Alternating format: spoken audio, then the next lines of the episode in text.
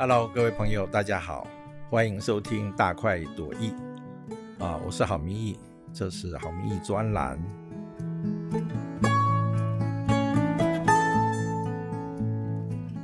今天我邀请的来宾是慧心斋主，我等一下介绍这位慧心斋主，先打招呼哈。慧心你好，郝先生您好，各位听众大家好，是。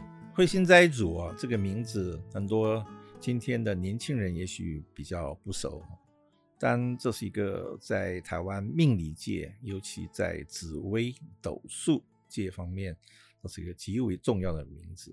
它是代表着台湾紫微斗数的一个研究的开端啊，还有带领近四十年来的一种风气的起源，都在慧心斋主这个名字上。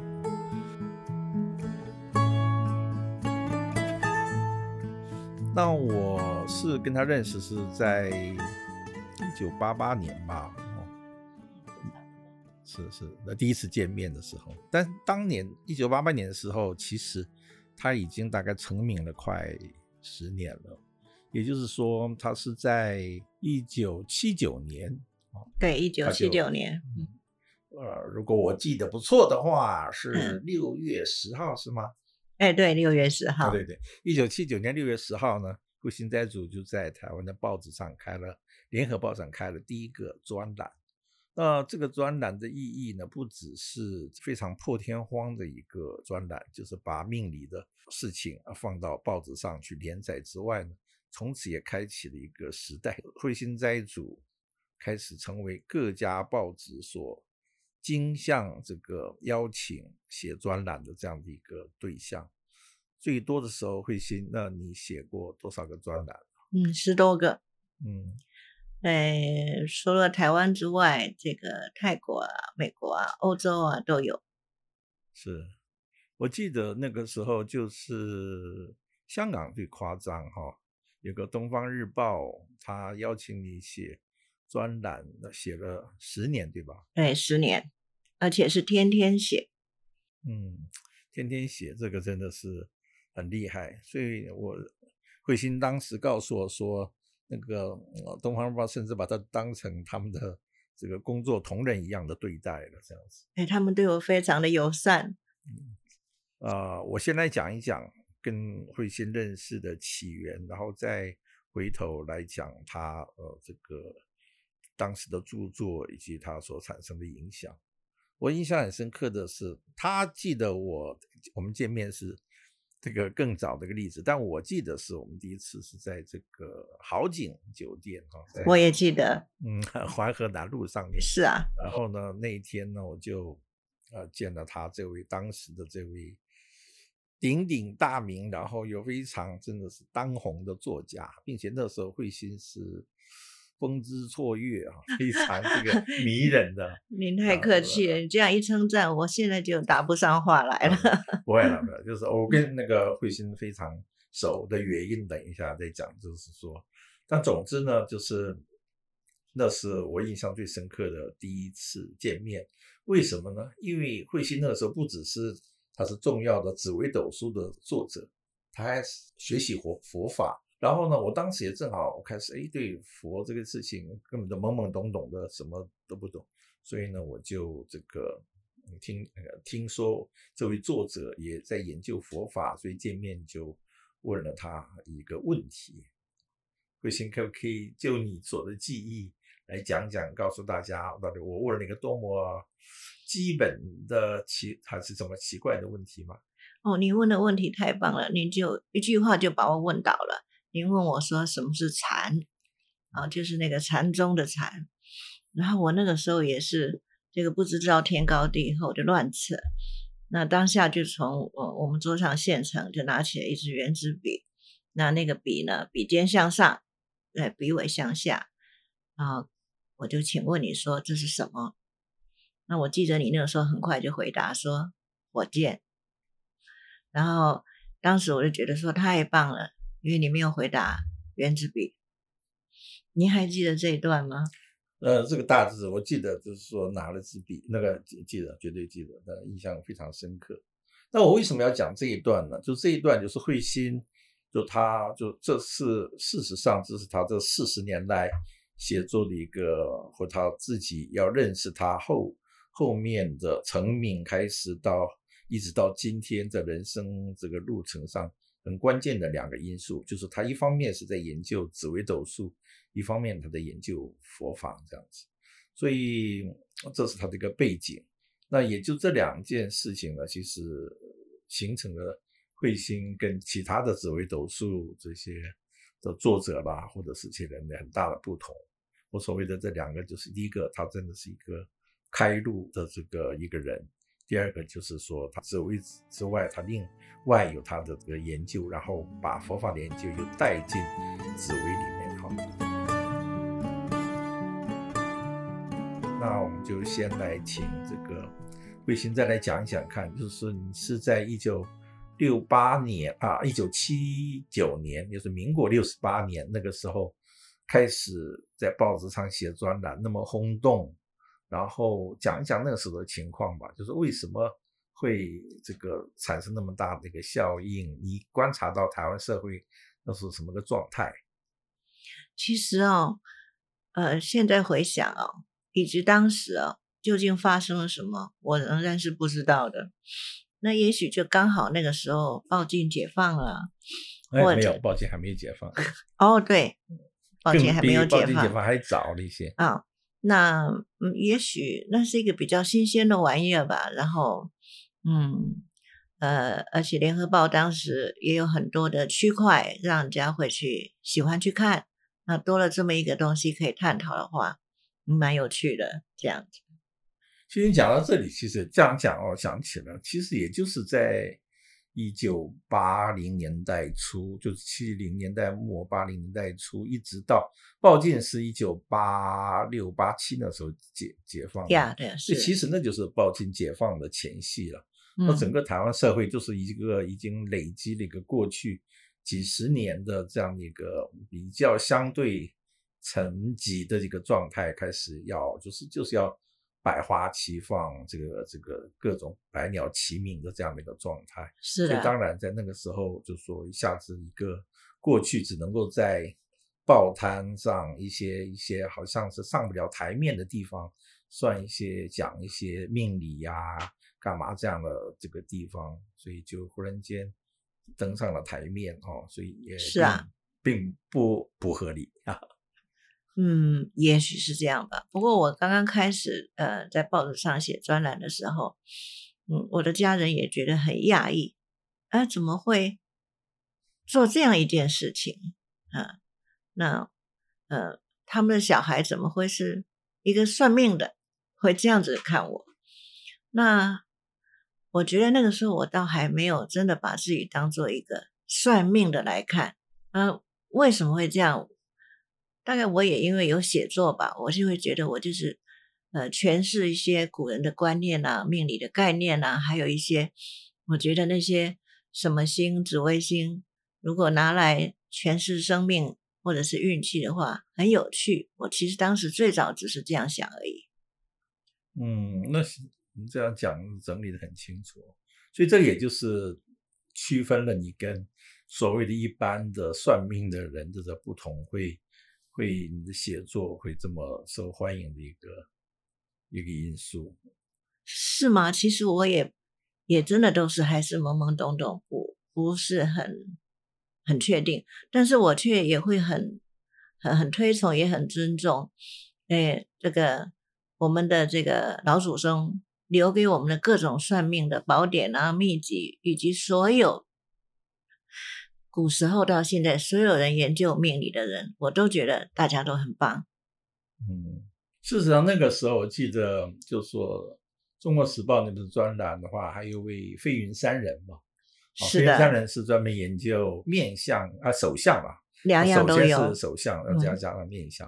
嗯。所以你那时候慧心斋主是紫微斗数，是，都是在就相同的时间嘛。是差不多。展这个展露锋芒，哎，很有意思哎。那段时候觉得好像打开两大报都有一点有趣的东西可以看看。然后我觉得说，嗯，比方说透过飞云山神的那个手相，大家看看自己的手，生活里也多一些东西可以探讨，还可以认识自己呀。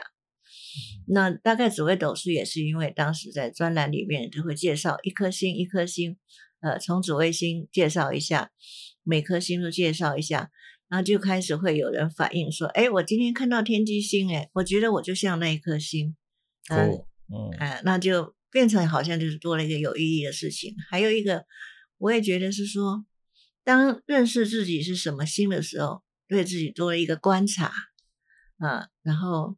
也等于是在给自己算命啊，也蛮有趣的。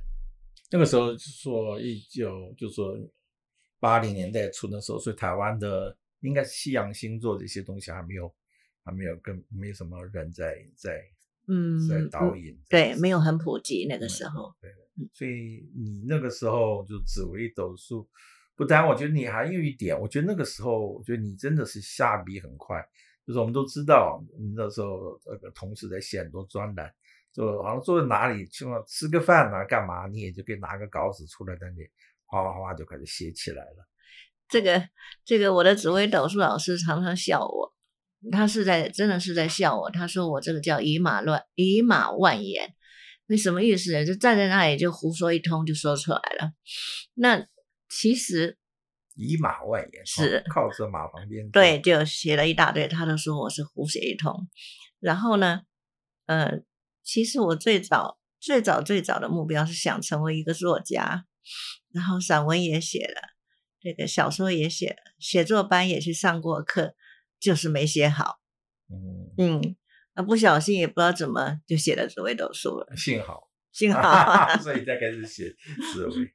那可以再谈一下，就在那个环节上，你觉得就真的那么一个那个八零年代初那个时候就开始。把紫薇介绍给社会大众，也并且接到那么多这个热烈的回响，在报纸专栏的时候，听说那时候你告诉我收到那个回应，这个明信片读者的回应都是一麻袋一麻袋的嘛？哎，听说是这样，一箩筐一箩一麻袋这样，整个从楼下报的报社的楼下搬到编辑部去，这样堆在那里，然后他们再把信转给我。所以那个时候呢，你先想一想看，那个时代的呃这个读者，他们为什么那么热情的回应，就以及他们感受到所谓紫微斗数给他们的帮助到底是什么？我觉得重点还是在算命，就是想知道自己的未来怎么样，然后主要就还是想要知道自己的命运怎么样。那有一有些时候是自己没有把握的，根本就是说不知道要走哪一条路。有些时候，有些人是想要一个肯定，比方说，我现在是要出国留学，还是继续留在台湾工作？他会这样问我，可能但是他心里面已经有了一个答案。那，我我我可能会回答他一个答案，他可能更好跟他想的一样，他就得到一个肯定，或者是呢，呃，不管我怎么回答他，他还是会照自己原来所想的去做。所以这里面，呃，在算命的这个这个。空间里面遇到的人与事，也都有人性的部分在里面，它很有意思的，而且呢，可以经由观察别人呢，反看自己，其实常常都是在跟别人学习的。嗯，那并且我呃，就说，因为我那个时候认识你之前，其实的前两年的吧，我也记得说认识一个人，他本来根本不是研究紫微斗数，开一个餐厅干嘛？他有一天忽然间告诉我说，他要改行了，他开始研究紫薇了，这样子。是。然后呢，就是他的教他的工具书跟参考书之一呢，当然就有你的紫微斗数心权，还有一些你的其他的这个。实在是太给我面子了，好开心哦。嗯，然后所以这样讲起来的话，呃，你可以怎么样讲一下？说是你在。那个时代就是感觉到，就说，呃，除了刚才讲的回应，的读者听到他们、看到他们那些需求之外，你觉得最重要的是为什么会这个不只是在台湾，你那十几个专栏有的台湾，还有在香港，还有在东南亚，干嘛？这为什么？就说假如说大家这个需求为什么在那个时候是一个简直是好像是每个地方都共同涌现的这种想要了解。这个紫微斗数，或者就是对你的这个热烈的回应？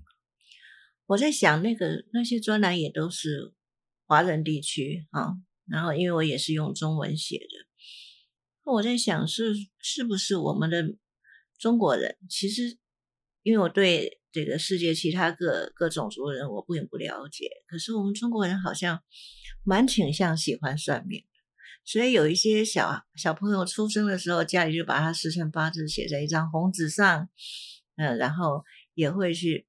找人取个名字，或者是请算命先生看一看这个孩子的命运将来怎么样。所以从年长的做父母的，以及以及于至于小孩子，都有一个探索吧，就是我的将来，以及我该怎么做吧。所以呢，可能在华人报纸、华人世界的报纸里面呢，大家也就会去对这个产生兴趣吧。更何况还有一个就是，早期好像在报纸上公开。写命理这种东西，好像并不是很多人觉得可以这样做。可一开始有人这个好像呃打开潘朵拉的盒子一样以后，哎，我们可以公开讨论吗？这这已经不是迷信了，或者是怎么样？我们可以用比较正面的态度去看它的时候，可能大家就都有兴趣。Cool，这这这，所以你的文笔还是非常好的。不敢当，到现在还在磨练，到现在还在磨练。嗯，那也讲一讲你的师承吧。其实就是说，知道你的师傅对听这些年听你讲过，你师傅对你很多叮嘱嘱咐啊，就是说，是的，可以讲讲你学这个紫微斗数的一些非常特别的地方。第一个，我们不可以自我炫耀，然后不可以说我算的多灵，不可以说这个话。尤其是他也会有举例子，就是说，呃，我们一定是要讲好话，因为呢，呃，我们鼓励别人、安慰别人呢，就是我们好像是天职一样。好，那因为他常常讲说，一言兴邦，一言丧邦，从我们嘴巴里讲的话，可能会对这个人影响一生，所以自己一定要很小心。然后当时也看我年轻不懂事，就已经就交代终生不得露面，也不能这个对外讲我们自家的什么事情。他说那个那个啊，他用个形容词叫“三家村”，他说这是很三家村的事情。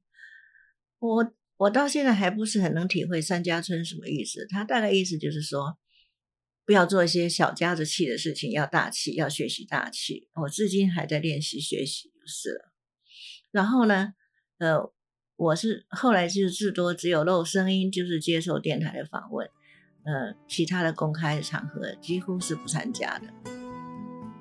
呃，大概有一两次演讲吧，就这样。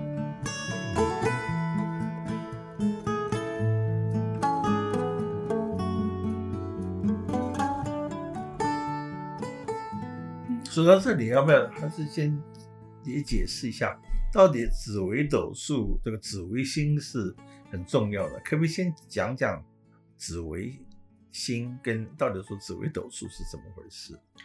哦，关于紫微斗数有好多好多的这种说法，呃嗯，但是呃最一般性就是说，那天上有很多星，那么紫微星这颗星所代表的是帝王，那就。用紫微星来代表这个这一个算命的方式，或者是说算命的哲学的题目吧，那就所以就叫做所谓斗数。那紫微星就用帝王星的意思来看它，或者是借这个意思来归纳统计一下，这里面包括一个人的想法、行事态度，嗯，以及从想法到行事态度。去带出来的命运走向，就是紫微星要负责的。那我曾经在呃我的小班课堂里面，在跟大家讨论紫微星的时候，我会请全体同学都站起来，然后会拿一个代表很珍贵、很重要的东西，请大家呢起一念恭敬的心，或者是很尊重自己的心，或者是很尊重他人的心，因为这三种态度都。核心意义蛮接近的，然后我们就会传递这个东西，然后希望同学在这个时候传递的时候，有了感同身受，有进入这个新的意义里面的体会，然后再跟大家解释，这就是紫微星带给我们的。当有一天我们觉得自己不被尊重、不够尊贵，或者是自己想要的理想达不成的时候，就是紫微星不走运的时候，就是这颗星遇到什么煞星等等的时候，那我们要从原点走起，怎么样去让自己不会觉得是不尊贵的，自己是有面子的，自己是有自尊的，比较重要。啊这是可以调整的。嗯，真的讲的非常好。那那个就是说，家对于光以对于紫微星的认识来讲，你四十年前跟四十年后，现在看来到底跟学佛之后又有什么不同的变化呢？四十年前我就死背嘛，把那颗心背得很熟。我不知道要用自己的心去体验过，然后在生活里面实验过，然后再跟别人去沟通过，然后实实际际的去了解它。那所以整个学佛带动我的是最最基本的就是去观察，因观察而理解，因理解而运用，嗯，这就是学佛了。那可不可以刚才讲，就是说你很多说是以前很多星，为什么以前说看到很多星会先看到负面的呢？那我想也跟我的那个生长的大环境有关吧。比方说小的时候，妈妈会跟我说：“不要乱跑，你会掉到河里去。”因为我们家住在河边嘛，那就是一个负面。嗯，那如果我学到的是说我可以乱跑，我很小心，那我我要让自己不要掉到河里了，那可能就会是比较正面一点，跟环境有关系吧。还有，我觉得有时候也要说跟我的小时候所受到的学校教育有关。那个时候，我们就是没有考到一百分，少几分就打手心打几下，然后每天晚上恶补恶补恶补。那升学率大部分我住的乡下那个地方是普遍不高的。那升学是一件本来是应该去做的事情，嗯，对我而言那是一件非常痛苦的事情，就每天打呀打呀打，然后到了吃饭时间饿着肚子，回到家已经九点，那个时候好负面啊、哎，然后造成我好长一段时间都很怕读书。那当然现在也调整过来了。所以呢，现在也是刚才讲的是什么心，可不可以举个例子？是以前看他会看他负面，而现在不是看它正面，先看它正面。我觉得我有受到六吉星的影响，那这个影响主要是因为在生活里面有运用，然后有去观察，也有看到我的什么流年、流月、流日走到六吉星的时候，它都是贵人，都是帮助，都是鼓励。我有看到这个，它明明就是存在的，为什么我以前会忽略了它？而且明明我也在某个大运或某个流年、某某个流日有六吉星啊，观察那一下，那那一天真的就是有贵人啊。就算没有贵人，我自己心里面也会出现很正面的声音。我怎么没有去听到？我怎么没有去看到呢？那这个也不免，比方说哈，我现在住的那个地方呢，那条街上啊，呃，手摇饮店哦，隔一号，就比方说二十二号跟二十六号，隔一号就有一家西药房啊，是五步三步之间的距离就有一家美容院也是。可是以前不去美容院的时候，不知道美容院原来有那么多。诶，怎么住了快四十年？哇，这条街上好多美容院啊！所以我在想说，我们学习紫微斗数的时候，要谢谢老祖宗给我们这些典籍，也需要彼此的提醒。你看，我们以前没有疏疏忽啦，六吉星这么好，每天都会出现。美容院满街都是，只是以前没留意，只会留意那个手摇饮店而已。嗯，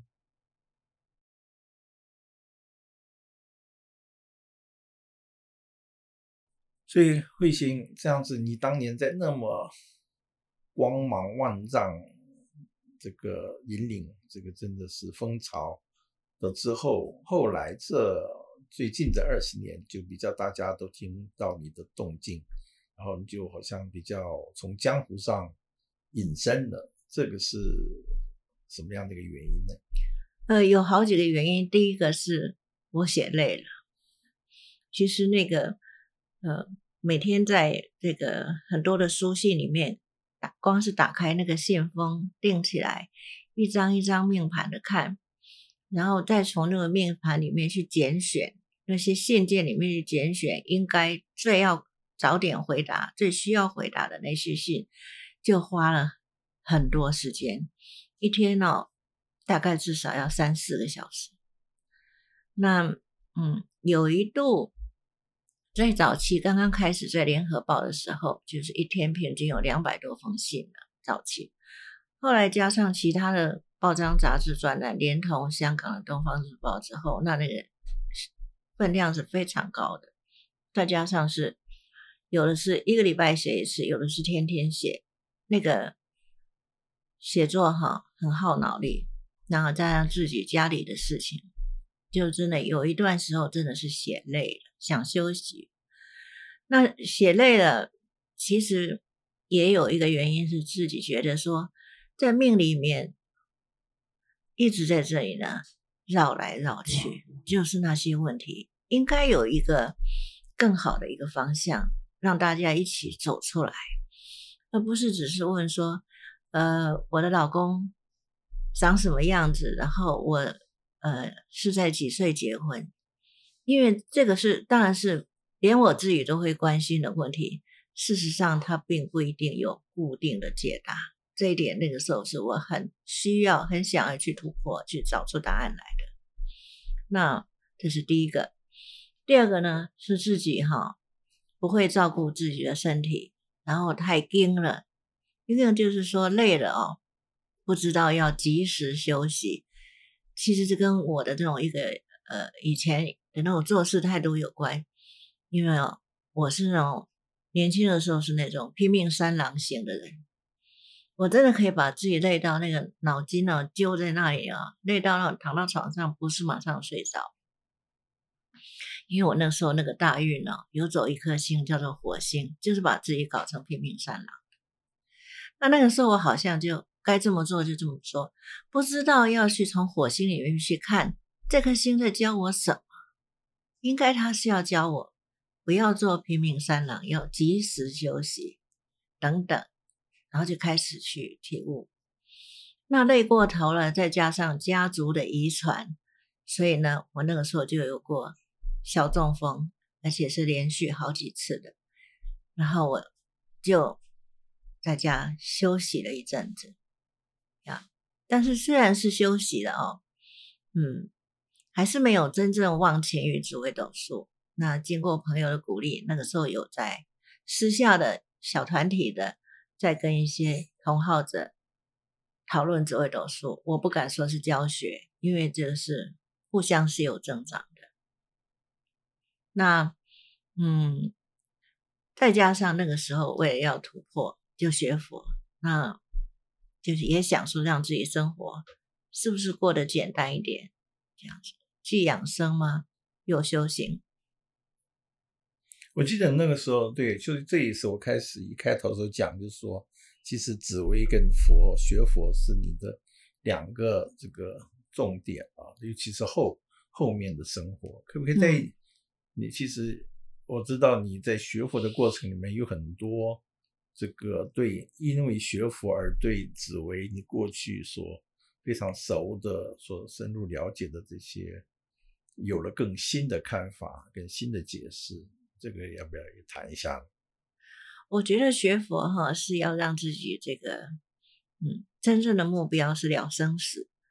那呃，可是我还没做到，但是我也知道说学佛是要让怎么样自己增加智慧，减少烦恼。那再看看自己一天到晚还不是烦这个烦那个，然后呢，也有看看自己的心念。时时刻刻都是正面的呢，还是负面的？然后呢，就有影响到我来看到每一颗星哦，紫微斗数的每一颗星，它其实也有正面，也有负面。可是不知道为什么，包括我在内，我好像都会先看到负面。那学佛以后，学会先看正面。那当我们一个人的那个起念头的时候呢，只有起正面念头的时候，负面念头不会现行。我忽然发现到，哦，原来六吉星啊，紫微斗数的六吉星都是正面的。六吉星在的时候，我们认同它，因为古人就这么教我们的。当我们认同它的时候，我们的负面念头其实是不存在的。可是不小心自己过一阵子，又要把它揪回来，先看坏的，先想坏。那因为学佛以后，把这些观念呢放在紫微斗数里面，其实发现老祖宗呢很早也在暗示我们，告诉我们这个道理。所以就开始往这个正呃方向去发展。那嗯，有一些像这次呃新写的书里面，就一直在强调这个部分，甚至呢呃把一些负面的就直接转化成正面的写出来。也许呢，希望大家在跟我一起看这本书的时候，就直接用正面去解释那颗星，它就是正面。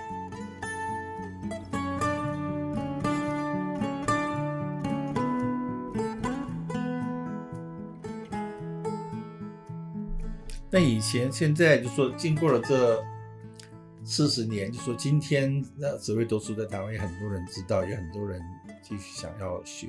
那你观察，先讲大家的需求呢？这四年有变化吗？我觉得还是没有多大变化，还是是关心自己，对，还是关心自己，想要自己知道未来，然后嗯，也可以在这里面建立很多自信。嗯，有的时候会做不了决定呢，是由于由于可能的的原因之一造成的原因是自信不足，或者是呃不想面对结果，嗯，不想面对自己决定的结果，所以靠算命来给我一个保障。如果那个结果是不好的，因为算命的说过，所以我也接受。嗯，所以还是自我暗示，是有一部分是这样子，嗯，有一部分。那另外，我记得当年那个时候，就说很多人讲很神，就把紫微斗数这个数的神数，就是说数的说，不但能够算流年流月，还算到流日流时，就说啊，今天晚上谁请你吃饭啊？那个桌子是方的、圆的，什么什么，哇，这个讲的这个非常这个这个这个这个神奇或干嘛的。我我知道你是不讲这一套了，可你可不可以讲一讲，就是说。这个东西到底大家碰到这种所谓的术这种东西，到底是该怎么样，呃，什么心态来对待它？这个术哈，您提到这个术，紫微斗的手术的术，有一些人把这个术写成数学的那个术，有一些人把它写成算术的术。所以呢，如果写成算术的术话，就是一种技术了。那如果数学术的话，是命数，是天意，所以讲起来是不一样的。那这个，呃，我的老师啊，他是说不要去看你这个时辰吃饭的桌子是圆的还是方的，他说那个是太顾细节了。一开始呢，他就教我从大局着想，所以当年他有名的，他叫什么什么两拍，就是说他给人家算命的时候，他只有拍桌子，讲一句话拍一下，他只拍两下。就那两件事而已。对，讲这两件事。对，就那两件大事，那两件大事通常都会发生啊，而且就发生的就是让对方很惊讶。那后来我也要想要学他拍桌子，结果只有拍出声响，讲不出那个绝对的话来，没那个本事啊。然后再后来又发现，其实他也看时辰，他也看小节，只是他在教我的时候，叫我不要去。先开始从小节开始，这样子的话，像我这样不堪教育的人呢，可能就学不好了。所以其实是两者都可以注意，尤其是有的时候是说，比方说现在我们在录音的现场，我们一共有六位人坐在这里，然后每个人坐的位置不一样，这是在一个时辰里面发生的事情。可是每一个人坐在椅子上，心里所想的事情是不一样的。这个时候看每一个人的这个命盘的这个流时啊，会不一样，各有所想，空间一样。有的人呢是觉得我坐着不耐烦了，好累；有的人呢可能是想说我口渴了，要喝杯水；有人会觉得说这个冷气空调开的刚刚好，好快乐。其实还是不一样的，但是那是心里面的东西。那我最近比较喜欢看的是用紫微斗数看心里面的东西，然后再看那个心里面的东西带动了什么，影响了什么，以及对未来是什么样子的。比方说，呃，同样的时间跟朋友一起去看电影，然后呢，我坐的位置不太好，然后后面的人呢一直讲话，我可能下次就不再去那个戏院了。就那个同样那个时辰，有人在拍手，我呢在说，我以后再也不来这家电影院了，已经决定了。我的未来不去这家电影院，哎，比方说这个，那我还是在意于说由心里面所想所引发的后来的行为等等等等，嗯，这个很有趣，追踪这条路线是蛮好玩的。所以这跟你师傅教你的说要看大局是相符合的嘛？所以这大局到底是什么？最后的大局，这个时候心里面所想的影响的是最后的大局，可能。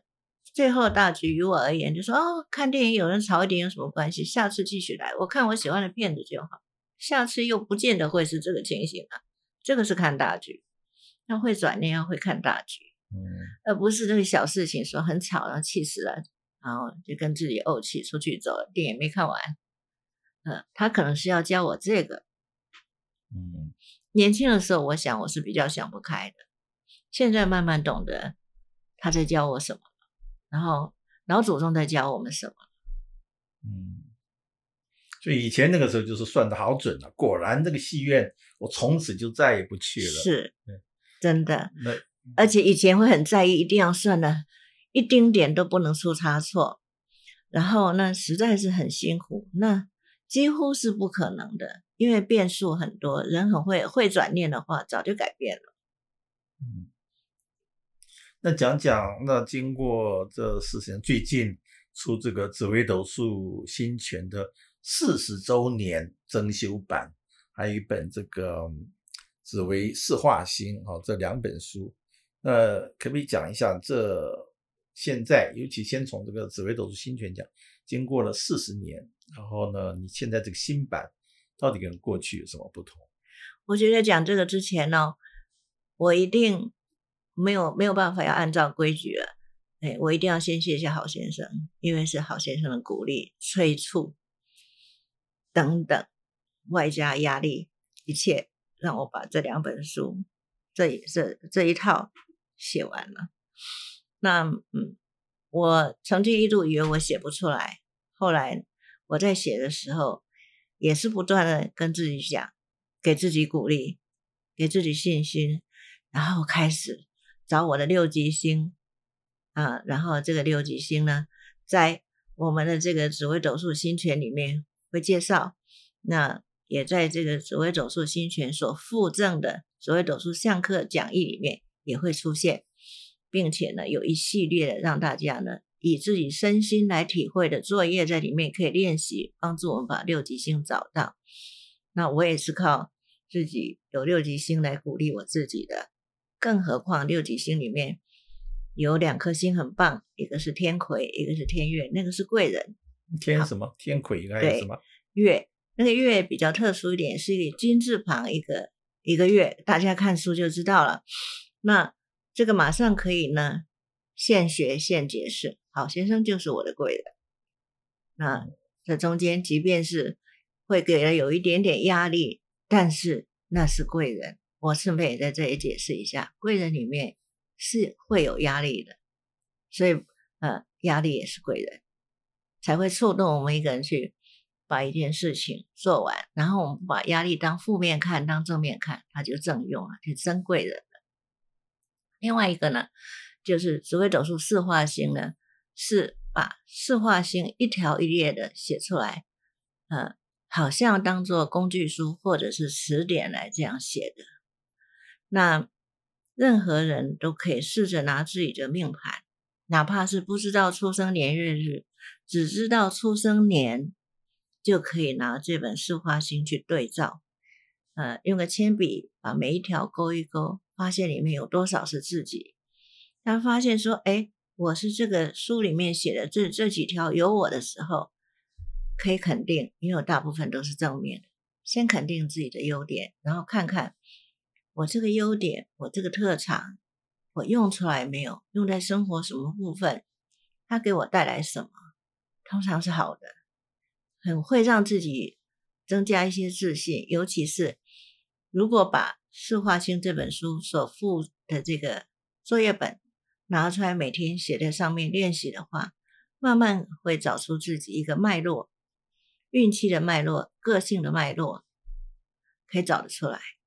然后呢，呃，用这个缩小版的每天的状况呢，作为一个标准，这就是我们刚刚讲的一个细节了，可以去放大到一整年、一个月、一生去看自己。这个部分，呃，是以核心意义为出发，放到最大，呃，我会觉得这是一个让自己呢会有进步，而且会呃练习观察，找到自己所住的地方。附近的美容院、手摇饮店的一种方式，也就是把自己找到，把自己看清楚。其实，当把自己看清楚的时候，要去问命的机会啊，会少一些。问自己就足够了。所以，这个，嗯，对四十年前看过、已经看过紫微斗数星权的人来说，你觉得他的收获是什么？我觉得他们可能会说：“你为什么不早点把它写出来？”但是问题是早一点我也摸不清楚啊。就这里面，我记得你跟我讲是说百分之八十以上是完全改写新写的嘛？是的，而且尽可能用大白话写，然后尽可能把以前没有办法用文字表达出来的概念写出来。那如果写的不清楚的话，请您可以在我的脸粉上留言。而我的脸粉当年也是好先生建议我开的，就是我的脸书。好，那要不呢，请您来上我的课。嗯，所以在这里面就说，呃，刚才他那个慧心斋主在又要谢我，又讲我是他的贵人，我都没有回话，没有出声。最主要是说啊，这不在我们原先我写的剧本里面的，怎么讲到这里了？但实在不敢当啊，就说其实。那咋他这样讲这样讲，就是我也是，才是我才是非常谢谢。不可否认的，的确是贵人，不是真的。